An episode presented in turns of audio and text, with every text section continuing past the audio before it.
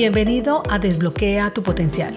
Mi nombre es Andrea Galindo, coach ejecutiva y en este espacio quiero brindarte información de coaching, emprendimiento, crecimiento personal y profesional, liderazgo, herramientas y un poco más para acompañarte a potenciar tus habilidades y llevar tu vida y negocio a otro nivel. Quédate que comenzamos.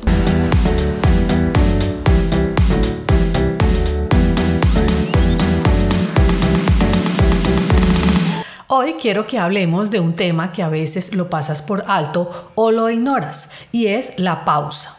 Porque existen creencias que hacer pausa es perder el tiempo. Aclaro entonces que con pausa me refiero a esos momentos de esparcimiento, esos momentos en los que calmas tu mente, esos momentos en los que te puedes disipar, te puedes desconectar de esas actividades rutinarias y son necesarias. Suele pasar que cuando estás trabajando tratas de abarcar demasiadas situaciones y es donde te involucras tanto en ese papel que te olvidas de muchas de las situaciones importantes en tu vida. Te voy a ejemplificar con lo que me pasó. Cuando estaba en organizaciones como asalariada, trabajaba 12 horas y a veces un poco más. Y creía que estar así tenía para mí un nivel alto de compromiso no solo conmigo, sino con la organización. Era excesiva en lo que hacía. Siempre me ha gustado trabajar mucho, solo que había un detalle, no tenía pausas. Y eso hacía que mi mente estuviera desbordada de tanta información y por supuesto era poco productiva. Entonces mi vida, no solo laboral, sino personal, empezó a tornarse en un caos, dado que nunca tenía tiempo y no había un balance en mi vida. Y empecé, dada esta situación, a abandonar el deporte, dejé de estudiar que me encantaba, dejé de leer, de frecuentar amigos, no había esparcimiento en mi vida. Únicamente me focalicé en trabajar, trabajar y trabajar. Eso por supuesto, me pasó una cuenta de cobro luego, pues empecé a desesperarme, sentirme mal, aparecieron algunas enfermedades y hacerme muchas preguntas, pues no entendía cómo una mujer tan trabajadora y que trataba de hacer las cosas bien sentía que le faltaba algo. Pensaba que un cambio de cargo tal vez lo solucionaría o que tal un mejor carro. Y eso lo hice varias veces. Y aunque me daban algo de ilusión de bienestar, era efímera y volvía a lo mismo. Pese a que mantenía con múltiples ocupaciones laborales, otra situación que me impactaba es que no sabía decir que no. No era capaz de explicarle a las personas que tenía otras prioridades, porque en mi mente asumía que esa persona a la que le dijera que no se iba a molestar, que no lo iba a poder entender, e infinidad de pensamientos que tal vez a la otra persona ni se le ocurría.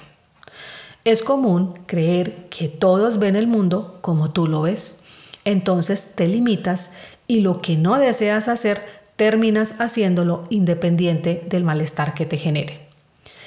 Si analizas las situaciones donde dijiste ese sí en vez de no, encontrarás que podía ser tan simple como hablarlo de una manera empática y salir de eso diciéndole que lo podías ayudar en otro momento o referirlo hacia otra persona o simplemente explicarle cómo lo podía realizar solo. Por lo tanto, las prioridades de otros las conviertes en tus prioridades y llenas tu agenda de miles de actividades de nunca acabar. ¿Y las pausas? Por ejemplo, si alguien te envía un correo y tú estás ocupado sacando un tema importante, con el solo hecho de ir a revisarlo inmediatamente y contestarlo, estás permitiendo que las prioridades de otro ya sean tus prioridades. Y si piensas que por eso eres un mal trabajador o compañero, es solo una creencia que está en tu mente loca y tal vez alejado de la realidad. Otra situación puede ser, Estás en tu trabajo y un familiar te llama porque ha decidido realizar una fiesta y requiere de tu ayuda porque se acordó que hace un tiempo habías realizado una reunión donde proporcionaste unos deliciosos pasabocas. Así que por eso te llamó y te pregunta cuánto te costaron. Y tú en vez de entregarle simplemente el contacto, haces la llamada, le ayudas a cotizar y quién sabe cuántas cosas más, porque percibes que si no lo haces, tal vez ese familiar pueda verte como antipático, cortante y poco colaborador. Pero bueno, todo lo del manejo de prioridades y optimización del tiempo lo dejaré para otro episodio. ¿Qué es lo que pasa con este tipo de situaciones?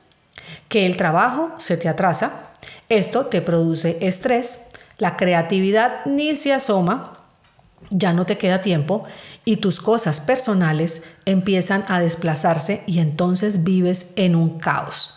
Nada en tu vida funciona como debería, empiezan a aparecer pensamientos donde revalidas quién eres, te sientes inferior, sientes que no eres bueno en lo que haces y como siempre aparecen personas que podrían llegar a reforzar tu situación. Confirmas entonces lo que no eres. Cuando te sintonizas con esa frecuencia, ¿qué crees? Todo en tu entorno está en lo mismo que tú. Cada vez te saturas más con tantas actividades, procesas demasiada información, pero si te detienes y haces la pausa, vas a encontrar la mejor manera de darle manejo a todas aquellas cosas que te roban el tiempo y esto te traerá como beneficio ser más productivo y puede darte por fin el tiempo, el espacio para disiparte y disfrutar de momentos donde te encuentres a ti mismo. ¿Qué tal una caminata por la naturaleza, una buena lectura, salir de paseo, ir al cine o a comer, disfrutar con alguien que te hace sentir muy bien, realizar ese viaje que llevas tiempo soñando? En fin, tus pensamientos y acciones se vuelven cíclicos, repetitivos y ya hacen parte de tu personalidad. Por eso ves esas situaciones en la normalidad. Pregúntate si en este momento te sientes e identificas con lo que he expresado hasta ahora. Te lo voy a poner en un caso sencillo. Es como cuando tomas un termómetro, te mides la temperatura y tienes fiebre de 40 grados. ¿Qué haces en la normalidad?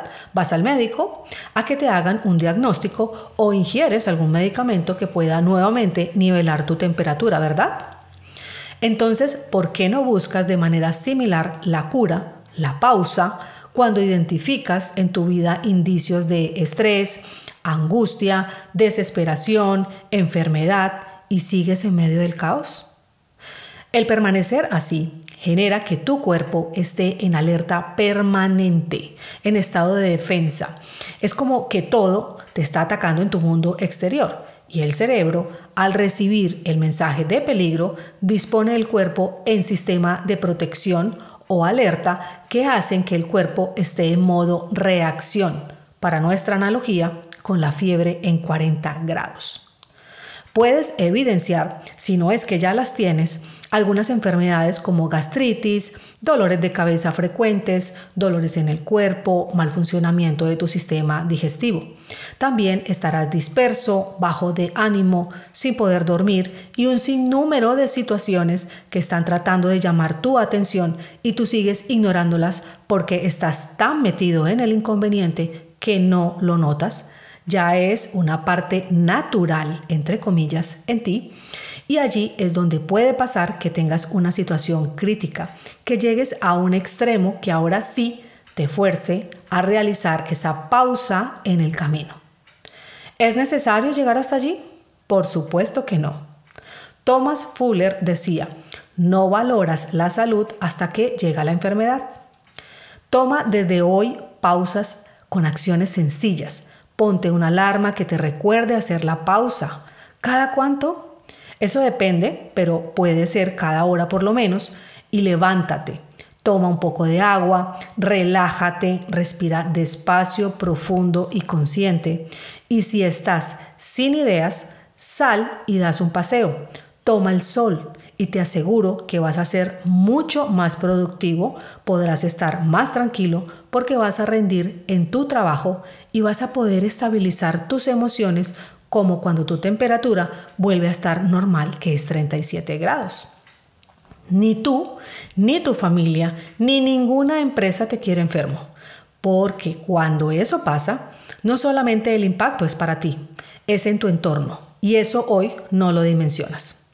No podrás desbloquear tu potencial y brillar en tu trabajo y tu vida si estás enfermo, desahuciado o muerto. Si trabajas sin pausa y poniéndolo todo con ese enfoque acelerado, con el turbo activado todo el tiempo, no solo te perderás a ti, sino también a tu familia y amigos.